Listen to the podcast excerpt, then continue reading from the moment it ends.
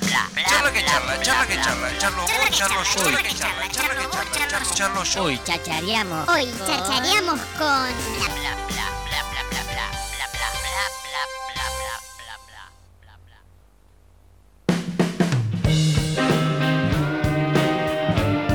Lo que escuchamos, música Made in Tandil, eh, Chipo Habitante se va a estar presentando en el Salón Danés este 30 de octubre a partir de las 21 horas y vino aquí, está con nosotros en el estudio mayor de Radio Nitro aquí en Maipú 829, este artista Made in Tandil, Chipo Habitante, ¿cómo andas? Chipo, buen día. ¿Cómo andan chicos? ¿Cómo Bien. va? Bueno, ¿Todo eh, promediando show, es- siempre me, pone, me, me pone muy contento y siempre quiero eh, hacer hincapié en lo que sienten los artistas a la hora de que se les venga un show encima. ¿Cuáles son tus sensaciones? ¿Cómo estás con respecto a eso? Y lo que primero te pasa es que por ahí te están hablando de algo dos o tres días antes y vos directamente ya no, no ya no registrás. No, no, no, o sea, no- nada. Claro, ya no querés que llegue el show. Uno tiene ansiedad porque llegue el show o decís, no, che, paremos la pelota, terminemos acá, organicemos esto, esto y esto y después que venga cuando tenga que pasar. Y lo más lindo son los ensayos o el recital, donde ya no pones la cabeza y ya está. Después sí, siempre antes estás como ahí, bueno. Depende del tipo de show. En este, en este eh, qué sé yo, en este, en este caso que es una como un an- un anticipo de un, de un disco, Bien. tiene sí, como vos decís, como más, más, más importancia y más adrenalina, obvio.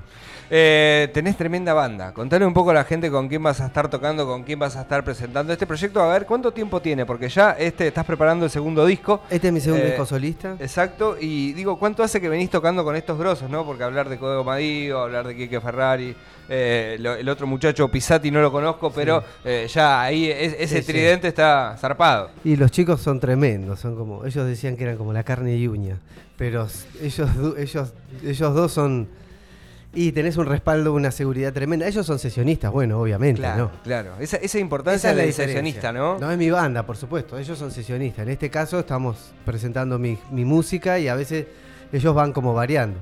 Entonces es un honor tener semejantes músicos acompañando. Lo que pasa es que ellos por ahí, como hace 10 años que estamos tocando también, le dan su impronta a la hora de hacer los bajos o las baterías. Bien. La- como que ellos la componen, por decirlo. Bien, o sea, digamos que meten lo suyo en el trabajo propio que es tuyo, digamos. O sea, Exacto. la, la obra es tuya. Vos, ¿Cómo es el hecho de trabajar con sesionistas? ¿no? Y eso te lo Sí. voy a preguntar, que es algo que, que siempre me interesa, porque generalmente aquí eh, en la ciudad, y qué sé yo, ¿no? cuando tienes los recursos, tenés los recursos, cuando no los tenés, empezás a agarrar a tus amigos, vos un tipo de la música, debes conocer a, a miles de bajistas, debes conocer a miles de bateristas eh, y a miles de tecladistas. Pero a lo que voy, cuando decís, bueno, che, voy a laburar este proyecto, voy a laburar mi proyecto y elegís sesionistas.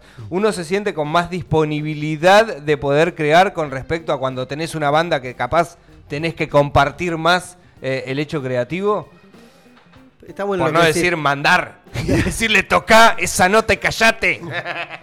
No, no, no. En el caso con los chicos está buenísimo porque vos ya no entras en ese terreno, ni en los graves ni en lo rítmico. Uno por ahí propone y ya ellos ya lo leen. Después cuando, qué sé yo, tuve la suerte de tocar con Fran Marguerite, que también es un músico muy claro. bueno, excelente. Yo me va. imagino así como yo no soy músico, pero yo le, le- le digo, vos dale, toca. Porque Yo sabés que siempre va- va- quise tocar la guitarra y nunca pude, amor. Bueno, sí, pero bueno, son otras épocas igual.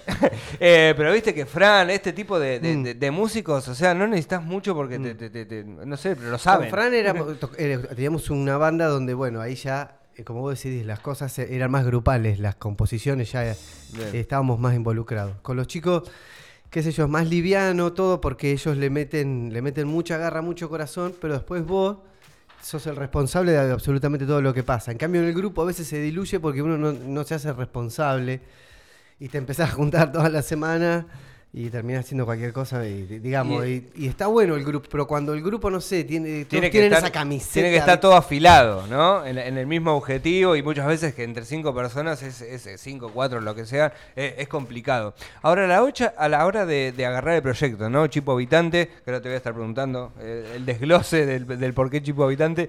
Eh, ¿Es tu apellido, Habitante? habitante es mi apellido Ah, sí, yo pensé que era una cuestión sideral, ¿viste? De, de que habías venido al mundo eh, y una cosa así que te iba a preguntar, pero no, buenísimo, es el, es el apellido. Lo conozco de chiquito él. Ah, sí, Claro. ¿Eres de Guachín. Lo conocí al Sergio, mi hijo. También. Venía a Uh, jugar a casa, ¿Cómo estaba esa pieza, no? De chiquito. ¡No! Terrible, tocaban la guitarra todo el día. El Sergio no, el Sergio miraba. Sé que miraba. Che, pero cuando tenés que armar el, el- el- el proyecto, ¿no? Chipo habitante, digo, el- la carga más allá de, de- de- de la creación artística es, es grosa, ¿no? Porque, digamos, vos elegís decir, eh, che, voy a ser yo. Eh, y no voy a hacer la banda como en otros proyectos que tuviste quiz o estuviste en Los Palmeras o en algún momento tocaste con ellos. Digo, sino que esta vez sos vos. ¿El peso se nota, se, se- se siente a la hora de crear y demás? Y antes éramos los chi- éramos Chipu y los habitantes. Chipo y los Con habitantes. Quique y el Colo. Ahora se sumó eh, Pizzati, va a tocar Tigri también. Eh, después vamos a hablar de eso. Y.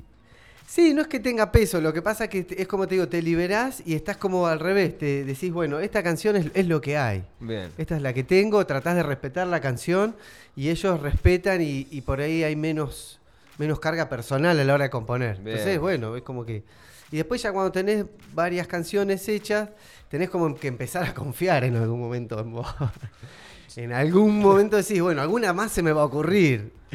Che, ahora estás presentando o vas a empezar a presentar, digo, en este show va a haber eh, material de, de tu segundo disco que se llama Contra los Males, ¿verdad? Contra los males. Eh, ¿qué, qué onda? ¿Se, se van a presentar eh, algunos temas ahí en este show de- del día viernes? Viernes, sí, viernes. 30, Sábado, no, sábado, sábado, sábado. Estoy mal con las fechas, perdón. Es el verano. Sábado, sábado. Es el verano.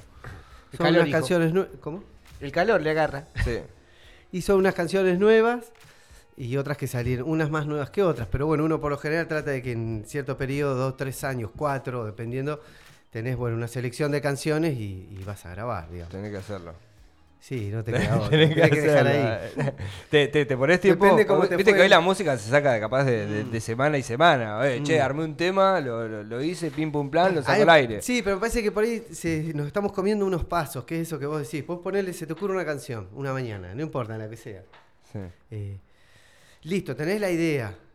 Y no sé si. No tengo nada contra, los, contra las redes, Sí, eh, pero digo, no la quemes, no la subas, ya está. No, no, no. Recién eh, esa la tenés que trabajar. Después Son la distintas ves. modalidades, Sí, creo yo también, ¿no? sí. Yo, el, el hecho de. A, a- a mí lo que me hace ruido generalmente de, de- de los trabajos con respecto a los long play, digo, este, a, a esta manera de trabajar que era eh, de antes, es que pierde la, la- la mística. A mí el, el disco, ¿va? digo, yo como escucho, obviamente, ¿no? Eh, y con mi humildad.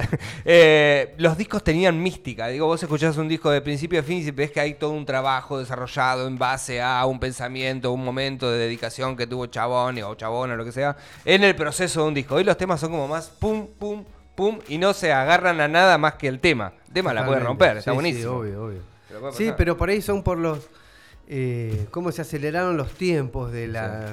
No es la impa- ser impaciente, pero es como que todo es más rápido en ese sentido. Sí, en lo sí. virtual. Entonces, lo que era 8, ahora hay que hacer 4. ¿Por qué no se sabe? Hay que hacer 4. No, pues si son antes eran 8, puede ser 8. Aguantá un poquito más. Vos sos de la vieja escuela. un poquito más. Y el Eh, disco, porque después lo mostrás y tiene como un sentido, como vos decís. Después, No, si lo querés escuchar el full álbum o no, bueno, después ya va cada uno. Antes vos ponías el CD y lo escuchabas entero. Ahora, bueno, elegiste, te van tirando Sí.